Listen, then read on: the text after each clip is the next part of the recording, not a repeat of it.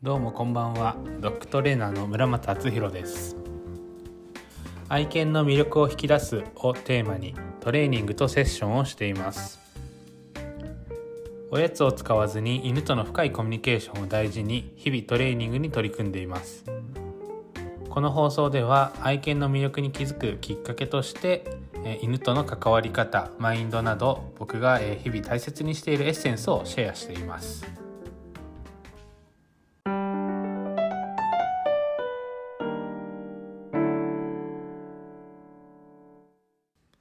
回目のテーマは直した方がいい癖についてお話ししていきますこれはま行動の面でもそうですが、え姿勢とかまあ、そういったこう体の使い方の部分の、まあ、癖っていうところについてもお話ししていきます。えー、ぜひ参考にしてみてください。まずやめた方がいい姿勢についてお座り、とはまあお手おかわり、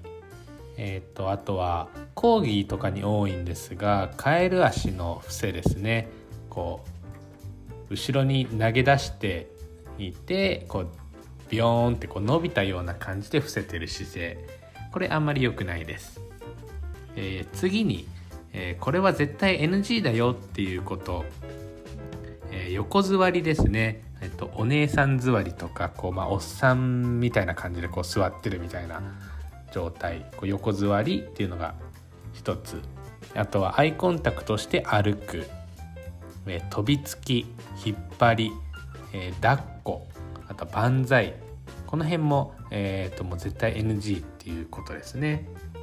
それについて、えーと、と詳しくお話ししていきます基本的なことから、えー、いくとまず、えっと、犬というよりも、えー、四つ足動物としてっていうことを、えー、前提に話していきます。四つ足動物っていうのは背骨が地面に対して平行の状態ですねなのでその地面に対して平行の状態から角度が変わる姿勢っていうのは全て NG だと思ってくださいで特に背骨が縦になることっていうのは負担がすごく増えるので特に気をつけた方がいいって思ってください、えー、まあ、例えば飛びつきですね。あとは、えー人間の肩に前肢をかけてこう後ろ向きで抱っこというか縦抱っこですね。も良くないです。あとは万歳させてなんか服を着せたりだとかまああのなんか万歳をさせてなんかこう前足持って遊ぶみたいのもダメですね、えー、あとは、えー、散歩での引っ張り、えー、丸こ丸め込みの抱っこですね。膝の上だったりまあ立った人間が立った状態だったとしてもこうお尻を丸め込んで抱っこする状態も、えー、骨盤を歪ませるので良くないです。なのであの抱っこ紐スヌードとか、えー、まあ、キャリーバッググはまギリギリいいんですけどこの底がなくなってこうお尻が丸まった状態が長く続くっていうのは良くないので抱っこ紐とかスヌードっていうのも良くないですね。あとは、えー、お座りっていうのも、えー、先ほども言ったようにこう背骨が、えー、平らな状態横の状態から、え、角度がついて、まあ、大体45度とかそれ以上になるので NG ですね。でさらにお座りをしててまっすぐ骨盤がまっすぐ座ってればいいんですが、えー、横座りをしている場合っていうのは背骨とプラス骨盤にも負担がかかってるので歪みが両方で起きてるよっていうので。えーと、それ以上歪ませない、えー、歪んだ状態で姿勢を保ってると結局どんどんどんどん体って歪んでしまうので歪ませないためにお座りはさせないっていうふうに思ってください、あとはアイコンタクトですね、犬たちが人の顔を見て、まあ、目と目があったり、まあ、上を見ること。おやつをもらうのに上を見たりするのも、えー、良くないです。でさらに人の顔を見て歩くっていうのはもっと良くないので、えーと、やめさせてください。でまず頸椎首ですねが痛めるっていうところと頸椎のヘルニアにならなかったとしても胸椎だったり股関節腰椎、えー、その他のその背骨の部分だったり股関節とか膝への負担が大きくなるので、えー、足腰のトラブルが出やすくなります。なのでアイコンタクト、えー、もしくは上を見させて歩かせるっていうことは、えー、やめた方がいいですね、えー、最後にカエル足の伏せ。なのでそのカエルがちょっとあれなんですけどその死んでる時みたいなこう足ビヨーンって後ろに投げ出してて伏せてる状態、えー、講義がよくやる伏せですね。それは、えーと、股関節の可動域が、えーと、正常よりも開いてしまっているので股関節の張まりが浅くなったりこうお皿とその旧関節が、えー、ずれてしまうっていうことがあるので将来的に歩行困難になる可能性が高まるので、まあ、そういった股関節の負担になる動作はしない方がいいですね。はい。次にちょっと前足側の話をしていきます。さっきまでこう背骨とどっちかっていうと股関節とか骨盤の話だった後ろ側の話だったんですけど今度は前側の話ですね、え、洋服とか爪切りをする際に前足をこう前に持ち上げてしまうこうこと顔側ですねに持ち上げてしまうっていうのは、えー、と NG ですなので洋服を着せる時に万歳させたり脇の間に手を突っ込むのももちろん良くないですし、えー、あとはその前に持ち上げて腕をこう前に引っ張るっていう動作も良くないです。なので基本的には前足も後ろ足も後ろに持ち上げる、えー、後ろにこう引いてあげるというかそれが基本の動作です。で脇の間に手を入れて抱っこをするこう抱き上げるっていうのはもちろんダメなんですけど洋服とかハーネスのように脇の間に常に物理的にこう何かがあるこう食い込みだったり圧迫をするっていうのも良くないので脇の間とかこう、えー、前肢のその前足を前に動かすっていうのは基本的にやめた方がいいです。でそれのまあ延長線上としてこうお手とかおかわりっていうのも基本的におすすめはできない動作の一つです。はい最後に立ち方についてですね立った時に気にするポイントは大きく分けて2つです。まず1つ目が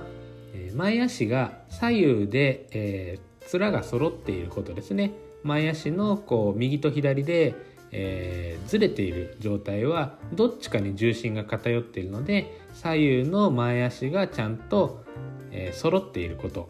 が1個目。2つ目として、えー、後ろ足がお尻よりも後ろについていること。なので後ろ足がお尻よりも、えー、お尻の真下にあったりお尻よりも中に足が入っちゃってる状態は、えー、いい状態ではないのでなので後ろ足はお尻よりも後ろにあることですね。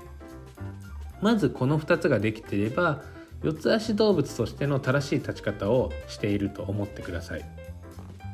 であと次に細かいことを言うと首の角度ですね。立って止まっている時静止状態では、えー、背骨に対して、まあ、45度以下ぐらいの角度がいいかなと思いますただほとんどの家庭犬の場合は、えーと、背骨に対して80度とか90度もちょほぼ直角の状態でキュッてこう首が上がってるのでそれは良くない首の状態だと思ってください。で次に動いている時歩いているとか運動している時の首の状態角度は背骨とフラットな状態もしくは首が少し下がっているくらいが理想的です。なんでこう背骨と首が一直線上もしくは背骨に対して首が少し下がってるぐらいが理想的な首の角度だと思ってください。であとは首がこう長くて柔軟性があることが大事で、えー、立った時になんか首が短いなとか首がこう力が入ってて硬そうだな柔軟性が欠くなって思ったらあの首の状態は良くないっていうふうに思ってください。はいまとめですいろいろお話ししましたが、えー、まず基本としては背骨が地面と平行であることで地面と平行でない姿勢は基本的に NG と思ってください。であとは一見かわいいお手とかおかわりあとはコーギーがよくやるこうカエル足の伏せっていうのも、えー、体にとっては良くないので基本的にはおすすめできません。あとはしつけとか犬のトレーニングで大事だよって言われてるアイコンタクト、えー、アイコンタクトをして歩かせるっていうのも、えー、結構負担がかかっているのでできればやめさせた方がいいなと思います。あとは抱っこですね。え小型犬だと特に簡単に抱っこができてしまうんですが抱っこっていうのは、えー、思ってる以上に負担があります。でもちろん正しい抱き方をすればいいんですがなかなかやっぱり正しい抱き方をあのするっていうのは難しいことが多いので基本的には小型犬でも抱っこをせずに地面を歩かせるっていう方が体の負担は減ります。あとは、えー、立った時に、えー、左右の前足が揃っていること。後ろ足はお尻よりも後ろにあること。この2つをチェックしてみてください。はい。いかがだったでしょうか？案外良かれと思ってやっていたことが実はダメだったみたいなことが多かったのではないでしょうか。えー、まあどうしてもあれはダメこれはダメといろいろ言ってしまったんですがやはりやっぱり犬たちの怪我っていうのは基本的に人間の影響が大きくて、まあそのまあ、いわゆる生活習慣病ですね。人間と暮らしているからそういった生活習慣がこう動作が身についていってそれによって体が怪我してしまう不調が出てしまう、まあ、どこかが痛いっていうのはものすごくやっぱり犬たちにとってはこうハンデになってしまうんですね。で体が痛い、えー、不調だから、まあ、吠えてしまうとか、まあ、他の犬と仲良くできないとか、えー、例えばハサミとかバリカンが当たった時に嫌が痛がって嫌がってあのトリミングがスムーズにできないとか、まあ、いろんなことがその体から影響していくんですね。でもちろんやっぱりその可愛い犬たちがいつまでも元気にねその歩いて自分で行きたいところに行って排泄を問題なくできるっていうことがやっぱり一番の幸せだなと思うので、まあ、そういったことも含めてあの体のケア、えー、自分の犬たちが今どういう体の状態なのかそれがまあ今日お話ししたようなところで、えー、改善できるなら改善してもらいたいなと思いますしあの改善できなかったとしてもあこういう立ち方してるこういう座り方してるからこういうところに負担が来てるんだだから気をつけようって思っているとやっぱり早くその異変だったり、えー、怪我とか病気に気づけるようになるのでそうするとやっぱりまだ助かる可能性っていうのが出てくるので、まあ、そういった意味でも一つの判断材料として、まあ、今日のお話を参考にしてもらえたら嬉しいです。はいいかがだったでしょうか、え公式 LINE にて毎月1日に暮らしに役立つドッグアロマの情報を、えーと、無料で配信しています、えー、また、えーと、30分の無料ミーティングっていうのもやっていて、えー、まあ、ちょっとした愛犬のお悩みだったりドッグアロマってどんなことをするのかトレーニングだったり、まあ、その犬へのこう関わり方こう考え方マインドみたいなことを、えー、ちょっと聞いてみたいなとか話してみたいなっていう何でも大丈夫です。でミーティングは誰でもあの無料で受けられるので、えー、公式 LINE をお友達追加していただいてそこからメッセージを送っていただくと,、えーとまあ、日程を調整してっていう風になっていきます。でえー、ドッカルマ情報に関してはもう LINE 追加するだけで勝手に送られてくるのでそれだけで大丈夫です。でそういった、えっと、LINE の情報だったり、えー、Instagram の情報っていうのは、えっと、リンクとして、えっと、貼ってありますので、えー、チェックしてみてください。それではまた、え、次回の配信をお楽しみに。